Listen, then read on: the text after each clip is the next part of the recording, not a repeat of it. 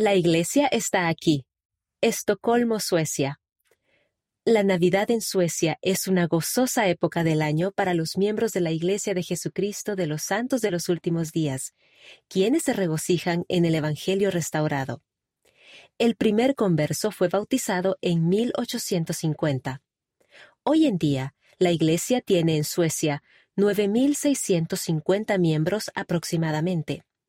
Cuatro estacas, 40 barrios y ramas, una misión, un templo y 37 centros de historia familiar. Hacer las cosas sencillas. El obispo Simón Olson del barrio Bendelsö tiene muchas responsabilidades, pero me encanta pasar tiempo con mi familia, dice él.